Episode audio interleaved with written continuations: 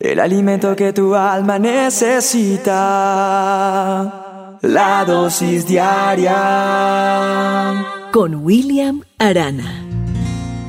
Qué difícil es la muerte, qué difícil es despedir a un ser querido, a un ser amado, a un padre, a una madre, a un hijo, a un hermano, a ese ser querido, como le pasó a Douglas, un joven que no acepta la muerte de su padre, porque fue una muerte triste como lo son todas, ¿verdad? Especialmente cuando se tiene solo 42 años de edad y muchos sueños por cumplir. Un cáncer consumió la vida del papá de Douglas. En un solo año se fue apagando este hombre como una vela consumida por el fuego. El golpe fue tan duro, tan duro, que Douglas se volvió en contra de Dios. Ya no quiere recibir ni las dosis. Ya no quiere saber nada de Dios. Porque ese tipo de reacciones son a veces como tan normales, pero son peligrosas. Reaccionar de esa manera irnos en contra de Dios. Oh, la muerte, ingrata, cruel. ¿Cuánto tiempo más continuarás arrancando lágrimas y sembrando desesperación? Dice en Deuteronomio 34:5, y murió allí Moisés, siervo de Jehová, en la tierra de Moab, conforme al dicho de Jehová, como lo había dicho Dios, dice el texto. Este versículo está relatando la historia de uno de los más extraordinarios líderes que el mundo haya conocido, un gigante de la historia. Pero sabes una cosa, los gigantes también mueren. Vivimos en el imperio de la muerte, por así decirlo. Es nuestra triste y dolorosa realidad.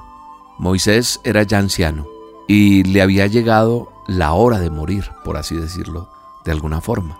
Pero sabes una cosa, esa pregunta, ¿será que es justo que muera una persona cuando se tienen tantos sueños, como el caso del padre de Douglas, como el caso de un familiar tuyo, como el caso de tantas vidas que se han ido en estos tiempos?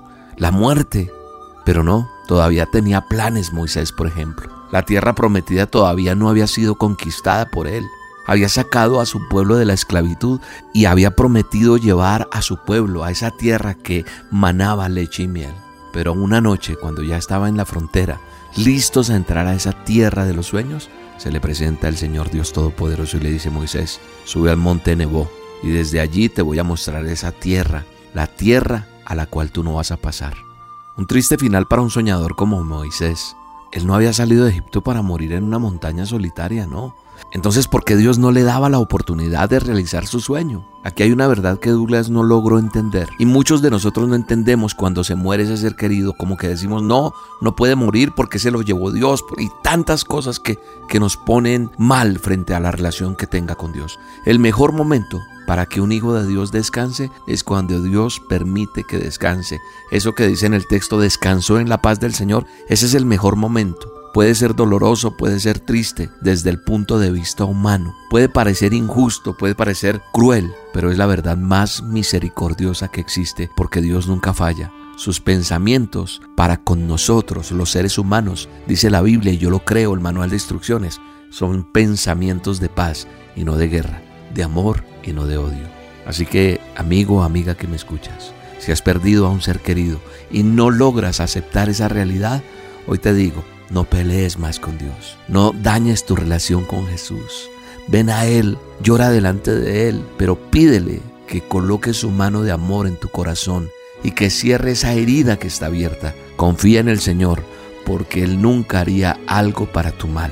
Dice la Biblia, y murió allí Moisés, siervo de Jehová en la tierra de Moab, conforme al dicho de Jehová, porque había una promesa para él en la eternidad y para los que hemos creído y lo hemos confesado con nuestra boca y creyéndolo en nuestro corazón que Él es nuestro Salvador, tendremos vida eterna y allí sí vamos a descansar, porque no hay tristeza, no hay dolor, no hay enfermedad.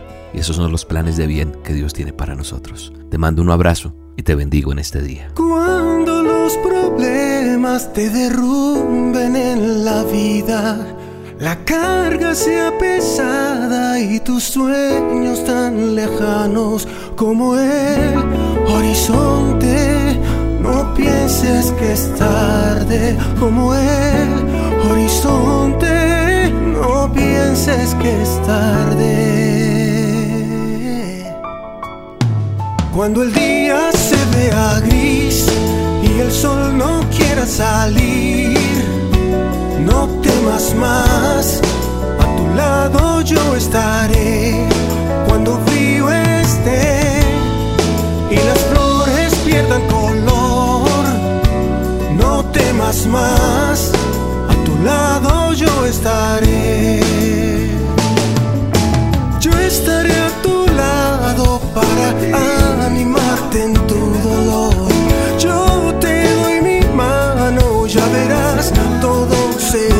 mejor y podrás sonreír.